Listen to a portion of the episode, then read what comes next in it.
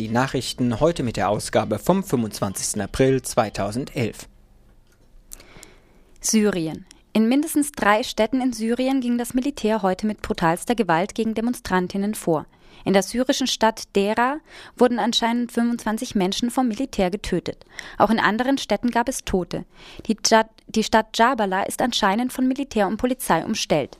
Zahlreiche Verhaftungen ohne Haftbefehle und Verletzte wurden von Menschenrechtsgruppen gezählt. Die unabhängige Berichterstattung ist allerdings schwierig, da da der Diktator Bashar al-Assad diese ebenso wie den Protest gegen sein Regime wohl endgültig beenden will. Außerdem wurden die Grenzübergänge nach Jordanien geschlossen. Vor fünf Wochen begann der Protest gegen das syrische Regime. Seither sind mehr als 300 Menschen getötet worden, allein 112 am letzten Freitag. Verfassung in Ungarn unterzeichnet. Der ungarische Präsident hat heute die neue ungarische Verfassung unterzeichnet. Sie wird am 1. Januar 2012 in Kraft treten.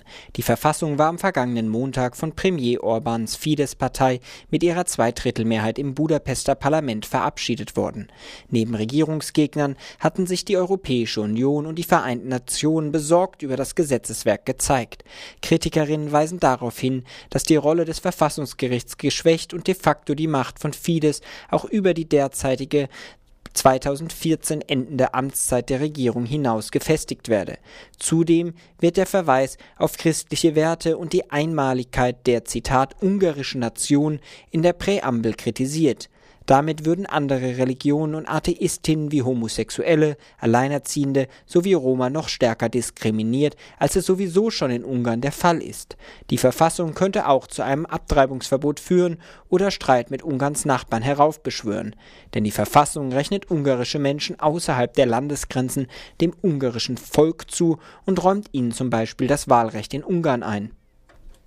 Ostermärsche und Anti-Atom. Wie jedes Jahr fanden auch im Jahr 2011 zahlreiche Ostermärsche statt.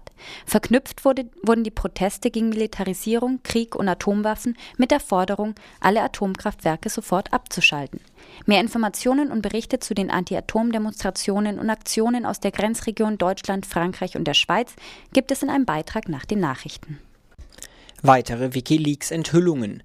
Die Internetplattform Wikileaks hat mit erneuten Enthüllungen für Aufsehen gesorgt.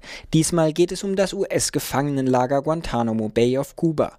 Bei der Sichtung von rund 700 Geheimakten von US-amerikanischen Diplomatinnen und Geheimdienstlerinnen wird deutlich, dass US-Regierung und Behörden auf Guantanamo Bay jahrelang bewusst Unschuldige eingesperrt haben. Viele der Inhaftierten wurden aufgrund von Spekulationen verhaftet, so die New York Times und der britische Guardian, die vorher Einsicht in die Dokumente von Wikileaks hatten. Die zentralen Erkenntnisse dank Wikileaks ein großer Teil der Inhaftierten galt nicht als gefährlich. Circa 100 Gefangene sind physisch und psychisch krank.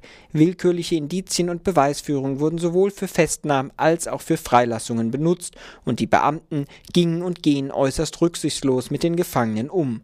Zurzeit sitzen noch mehr als 170 Menschen als Gefangene in Guantanamo. Das waren die Fokus Europa Nachrichten heute mit der Ausgabe vom 25. April 2011.